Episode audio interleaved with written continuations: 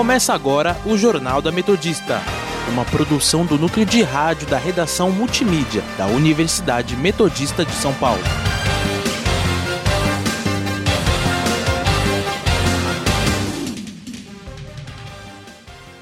Boa tarde, eu sou a Beatriz Mirelli, agora são 5 horas e está começando o Jornal da Metodista. Aqui comigo hoje está Gustavo Brito. Boa tarde, Gustavo. Boa tarde, Bia, e boa tarde, ouvinte. Você pode nos seguir pelo Instagram, arroba portal ou arroba Sônica Metodista. Estamos na Rádio Sônica pelo Spotify e agora o perfil da Rádio Sônica está no YouTube. Vamos agora com as principais notícias desta terça-feira, 27 de outubro de 2020.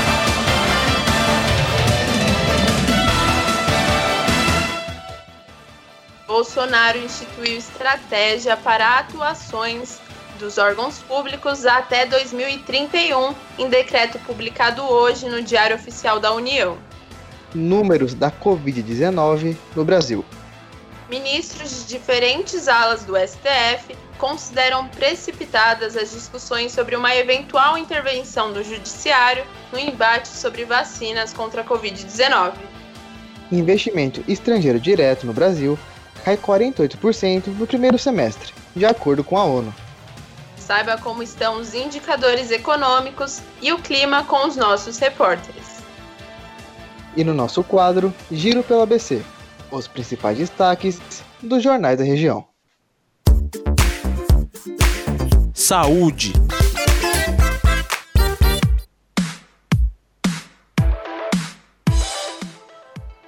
Brasil contabiliza 157.528 mortes causadas pelo novo coronavírus, de acordo com dados do consórcio de veículos de imprensa. O número de casos confirmados ultrapassou a marca de 5 milhões e 400 mil. Nas últimas 24 horas, 288 óbitos foram registrados. O estado de São Paulo tem mais de 1 milhão e 92 mil casos confirmados, com 38 mil e 753 mortes. Já o Grande ABC contabiliza 72.085 casos confirmados, com quase 2.800 óbitos.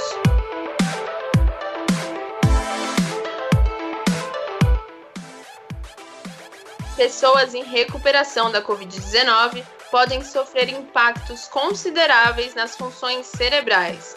É o que sugere a pesquisa publicada nesta terça-feira pelo Imperial College de Londres, no Reino Unido.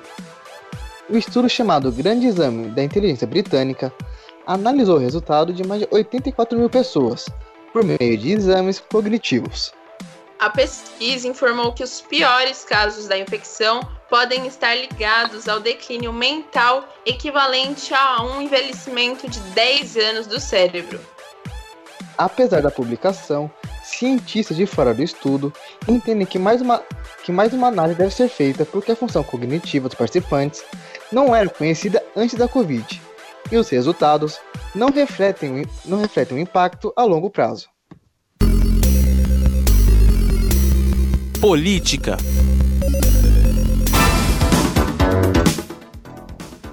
Ministros de diferentes alas do Supremo Tribunal Federal comentam que as discussões sobre uma eventual intervenção do Judiciário no embate sobre vacinas contra a Covid-19 são precipitadas.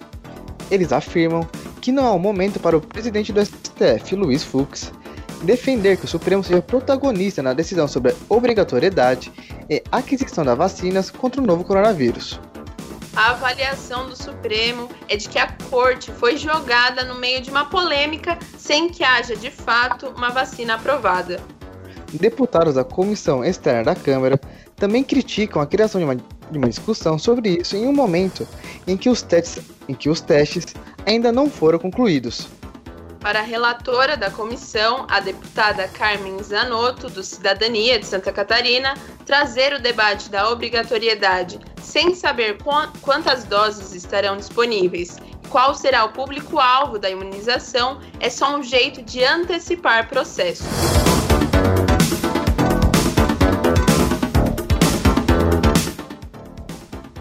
Presidente Jair Bolsonaro instituiu hoje estratégia para a atuação dos órgãos públicos no período de 2020 a 2031, em decreto publicado no Diário Oficial da União.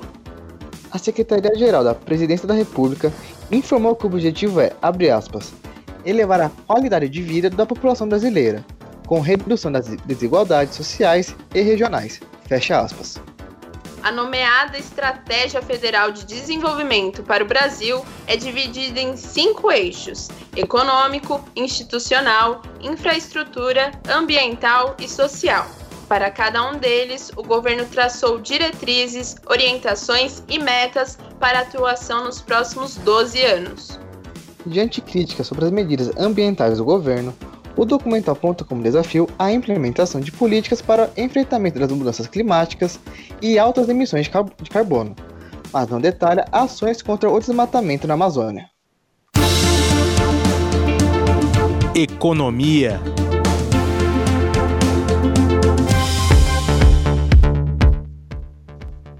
investimento estrangeiro direto no Brasil cai 48% no primeiro semestre, de acordo com a ONU. A queda foi a terceira maior entre os grandes destinatários desse tipo de recursos.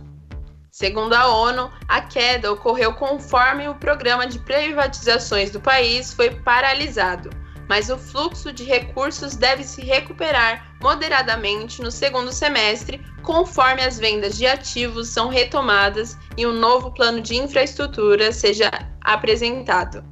Em todo o mundo, o investimento estrangeiro direto caiu 49% no primeiro semestre de 2020, para estimados 399 bilhões de dólares, e caminha para uma queda de até 40% no ano, apontou a agência Reuters. Indicadores econômicos. Saiba como está a situação dos indicadores econômicos com o repórter Guilherme Caetano, que está ao vivo e nos traz mais detalhes. Boa tarde, Guilherme. Boa tarde, Bia. Boa tarde, Gustavo. E boa tarde, ouvintes. Hoje, o Ibovespa abriu em alta, trabalhando no período de abertura, às 10 horas da manhã, em 101.017 pontos. Teve um pequeno pico de crescimento nos primeiros 15 minutos, mas depois já ingressou em um patamar de queda e manteve esse decréscimo ao longo do dia. Já a Bolsa Brasileira trabalhou com uma variação de mais de 1.500 pontos negativos entre a mínima e a máxima e agora mantém queda de 1,43% e 1.441 pontos. Após a queda da última segunda-feira, o Ibovespa Futuro abriu em alta com impulso pela busca por recuperação. No Brasil, a atenção dos investidores tem se voltado principalmente para os resultados das empresas no terceiro trimestre deste ano. Já na Europa, os resultados corporativos fortes foram divulgados, porém, os ganhos foram limitados por conta da segunda onda de coronavírus que está atingindo o continente europeu nesse momento. Já nos Estados Unidos, o setor de tecnologia mostrou expectativa de bom desempenho depois que a AMD informou a compra da Xilinx pelo valor de 35 bilhões de dólares. Agora falando do dólar, o dólar comercial hoje está em R$ 5,68 e nas casas de câmbio de São Bernardo está sendo, está sendo vendido perdão, a R$ 5,99. Já o euro atua em R$ 6,71 e nas casas de câmbio de São Bernardo é cotado a R$ 7,10. Guilherme Caetano para o Jornal da Metodista. Obrigada pelas informações, Guilherme.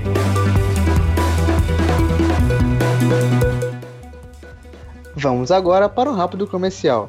Mas não sai daí porque já voltamos com mais informações. Estamos apresentando o Jornal da Metodista. Coronavírus. O que você precisa saber e fazer. O coronavírus é um vírus que causa doença similar a uma gripe. Ele é transmitido pela saliva, espirro, tosse ou aperto de mãos. Os sintomas são febre, tosse ou dificuldade de respirar. Para se prevenir, lave as mãos com água e sabão ou álcool em gel. Cubra nariz e boca ao espirrar ou tossir. Mantenha os ambientes ventilados e evite aglomerações se estiver doente. Caso apresente os sintomas, ligue 136 ou procure uma unidade de saúde. Ministério da Saúde, Governo Federal. Eleições 2020. Se você for votar nessas eleições, fique atento a alguns cuidados. Caso tenha sintomas relacionados à Covid-19 em até 14 dias antes da votação, fique em casa. Será obrigatório o uso constante de máscara em todos os campos eleitorais e está proibida a retirada dela para consumir alimentos ou qualquer outra necessidade. Evite contato físico e mantenha, no mínimo, um metro de distância das outras pessoas. Após o acesso à urna, higienize as mãos com álcool em gel. Lembre-se de levar a sua própria caneta e não esqueça que o celular é proibido na cabine de votação. O primeiro turno das eleições será no dia 15 de novembro, e caso seja necessário, o segundo turno acontecerá no dia 29 de novembro. A votação será das 7 da manhã até as 5 da tarde, e o horário preferencial para pessoas com mais de 60 anos é das 7 até as 10 da manhã. Não esqueça de anotar previamente o número eleitoral dos candidatos escolhidos. Redação Multimídia e Eleições Municipais o ABC do voto.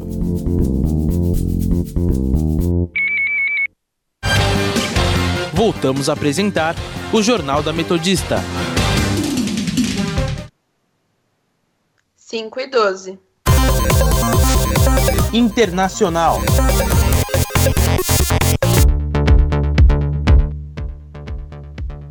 Turismo mundial sofre queda de 70% em 2020 devido à pandemia da Covid-19.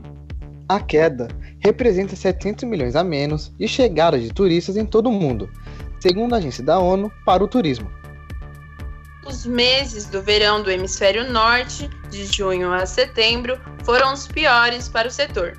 Segundo dados da Organização Mundial do Turismo, o mês de julho teve prejuízo de 81% de viagens em relação ao ano passado e agosto de 79%. A região da Ásia, que foi a primeira a ser atingida pela pandemia, é também onde o setor do turismo é mais castigado, com queda de 79%, seguida pela África e pelo Oriente Médio com 69%, a Europa com 68% e o continente americano com 65%.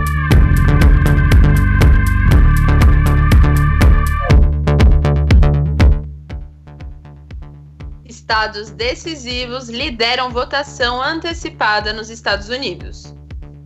Há uma semana da eleição presidencial, democratas votaram mais que republicanos na Flórida e na Pensilvânia, que devem ser os maiores campos de batalha na disputa. Liderados por Texas e Flórida, esses estados somam 31 milhões dos 64 milhões de votos que já foram feitos no país, seja presencialmente ou pelo correio. Os estados onde Joe Biden deve vencer já tiveram 24 milhões de votos antecipados, e aqueles onde Donald Trump deve ganhar 9 milhões, segundo o jornal The New York Times. Eleições 2020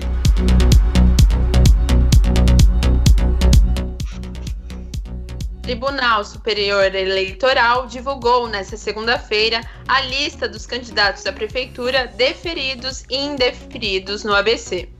Em Diadema, dos 13 candidatos, apenas Johnny Rich, do PSL, está deferido com recurso.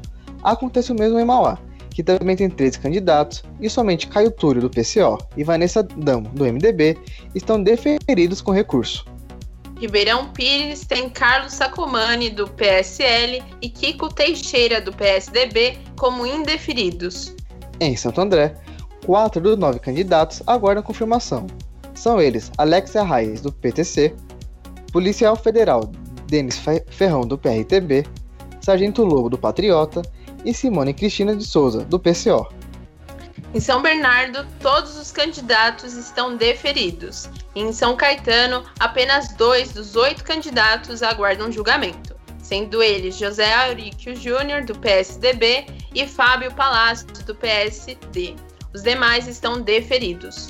Já no Rio Grande da Serra, dos cinco candidatos, Claudinho da Geladeira, do Podemos, e professora Marilza, do PSD, estão deferidos com recurso e José Teixeira, do PSL, ficou indeferido com recurso. Previsão do tempo.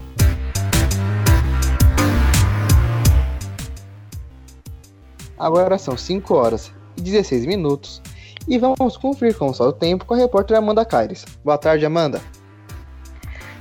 Boa tarde, Gustavo. Boa tarde, Beatriz e a todos os ouvintes.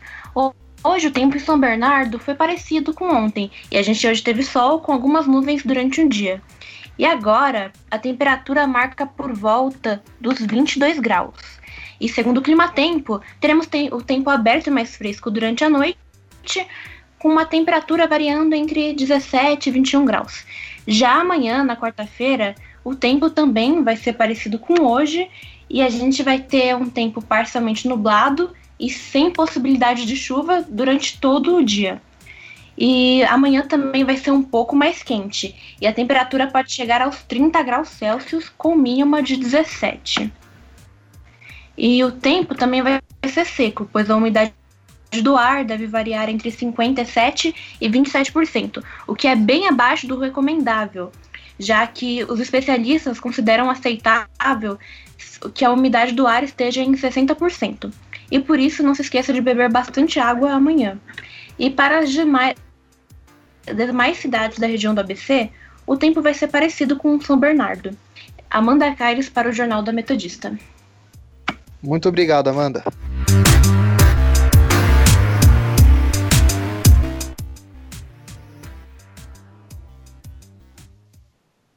Vamos conferir agora o nosso giro pelo ABC.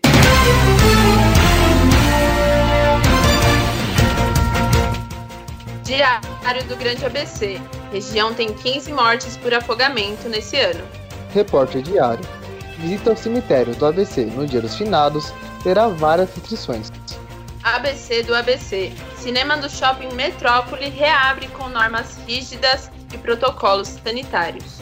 ABC Repórter municípios do ABC melhoram notas em índice de longevidade.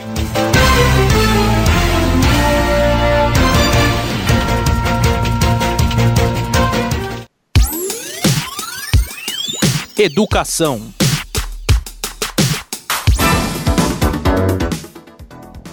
Ministro da Educação, Milton Ribeiro, disse nesta segunda-feira que a vontade da pasta é que as aulas presenciais regulares voltem o mais cedo possível nos estados. Até agora, poucas federações promoveram o retorno às escolas de alunos do ensino fundamental e médio, priorizando a volta do ensino infantil primeiro. Milton Ribeiro reforçou os comentários sobre o investimento que a pasta fez para garantir um retorno com menos riscos de contaminação pelo novo coronavírus. Até o momento, a Prefeitura de São Paulo, por exemplo, já anunciou a volta às aulas presenciais para o ensino médio a partir do dia 3 de novembro, como um retorno facultativo. Para o ensino fundamental e infantil, continuará valendo a liberação apenas das atividades extracurriculares, já autorizadas pelo prefeito Bruno Covas. Esporte.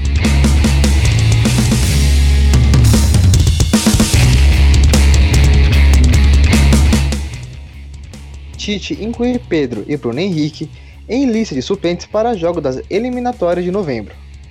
Atacantes do Flamengo só serão chamados em caso de corte da convocação realizada na última sexta-feira pelo técnico da seleção brasileira. A convocação foi enviada ao Flamengo e divulgada no site da Ferg, reproduzida originalmente pelo site Wall. A lista de suplentes ainda tem mais cinco nomes selecionados que ainda não foram divulgados. A seleção brasileira enfrentará a Venezuela no dia 14 em São Paulo e o Uruguai três dias depois em Montevideo. Entrevista do dia.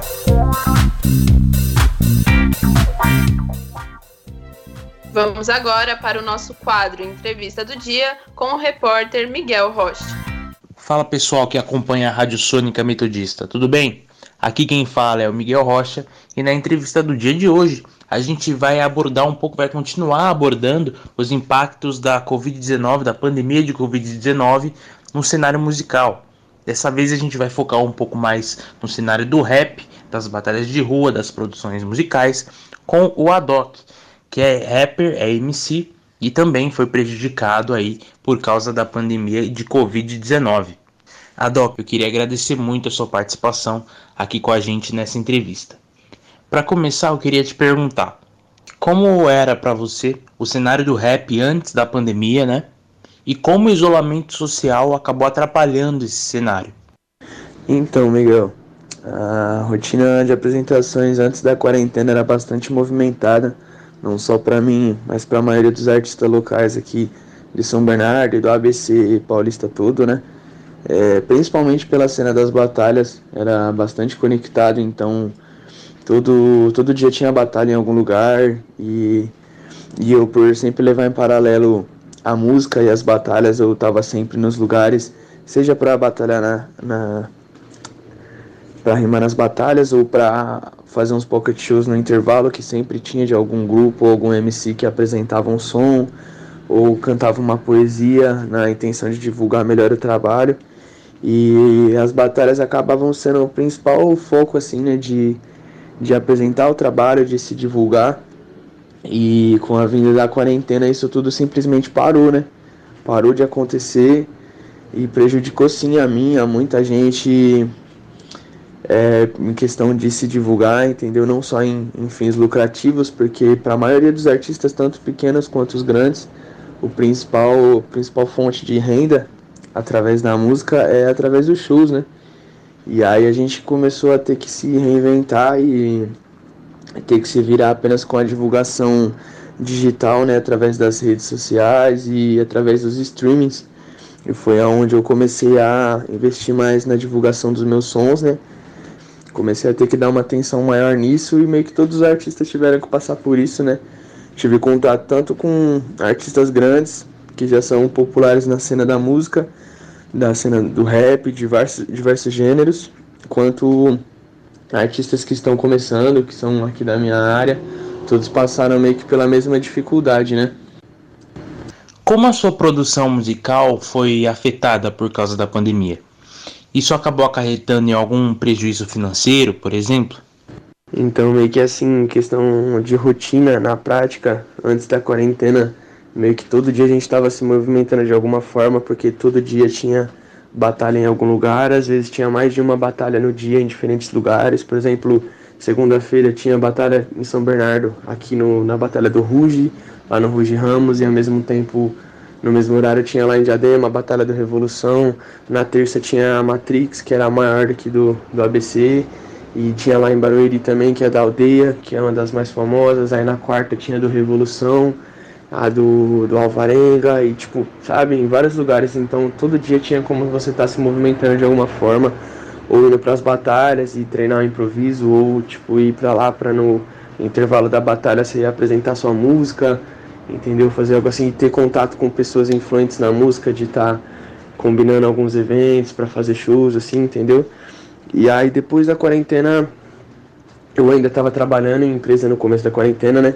Mas depois que eu, que eu acabei parando de trabalhar e, e comecei a viver igual a maioria, né? Que já estava ali na da quarentena desempregado e, e, sem trabalhar em empresa, dependendo só do, do ramo musical para sustentar, né?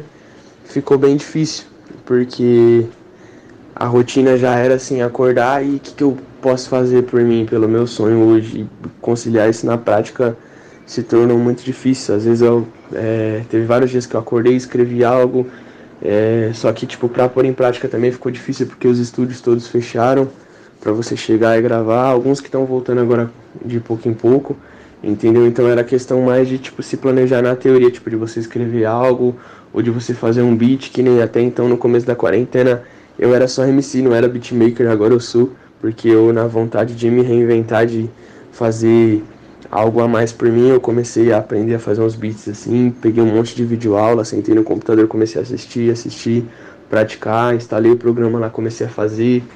E comecei, tipo, a menos de uma semana, fiz uns 10 beats já, evolui bastante. Então, nesse corre, assim, de de tá me reinventando para me adiantar o quanto antes, sabe? Para quando o estudo voltar ao normal e tá voltando aos poucos, eu conseguir é, colocar uns projetos novos em prática, entendeu? Porque o prejuízo de cara foi inevitável para todo mundo. Muito obrigado, Doc. Foi muito importante aí a gente ter esse papo, você ter participado aqui com a gente nessa entrevista. Eu agradeço demais. Você acompanhou a entrevista com o Adoc, MC, rapper, que assim como tantos artistas foi prejudicado por causa da Covid-19. Para acompanhar essa e outras entrevistas na íntegra, é só acessar a página da Rádio Sônica no Spotify. E lá você também vai encontrar uma série de reportagens sobre como diversos setores da arte foram impactados pela Covid-19, inclusive a área da música. Obrigado pela atenção e até a próxima. 5 horas e 27 minutos. Cultura.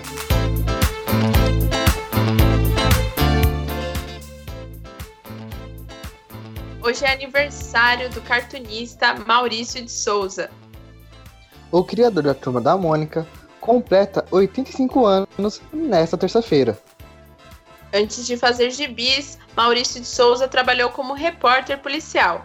Ele conta que foi naquela época que, ao ser obrigado a enxugar o texto, que para mim, ouvinte, é a parte mais difícil do jornalismo, esse desapego do texto, foi nesse desafio diário da profissão que ele desenvolveu a arte dos quadrinhos. Um filme baseado na autobiografia. Maurício, a história que não está no gibi, está em fase de produção, e a expectativa é que em breve a vida do pai da turma da Mônica esteja nas telonas.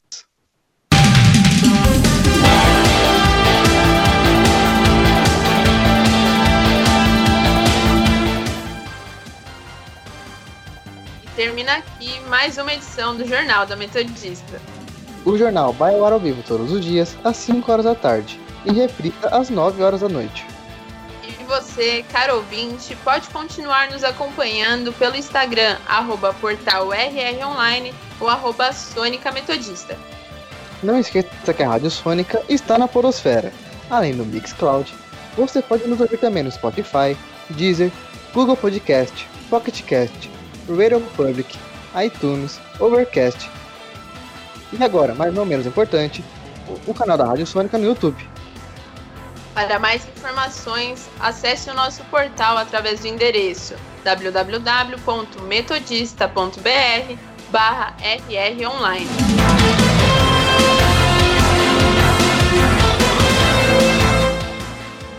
O Jornal da Metodista teve os trabalhos técnicos de Léo Engelman. Participação dos repórteres Amanda Caires, Miguel Rocha e Guilherme Caetano. Apresentação dele, Gustavo Brito. E dela, Beatriz Mirelli. Continue ouvindo a nossa programação e até a próxima.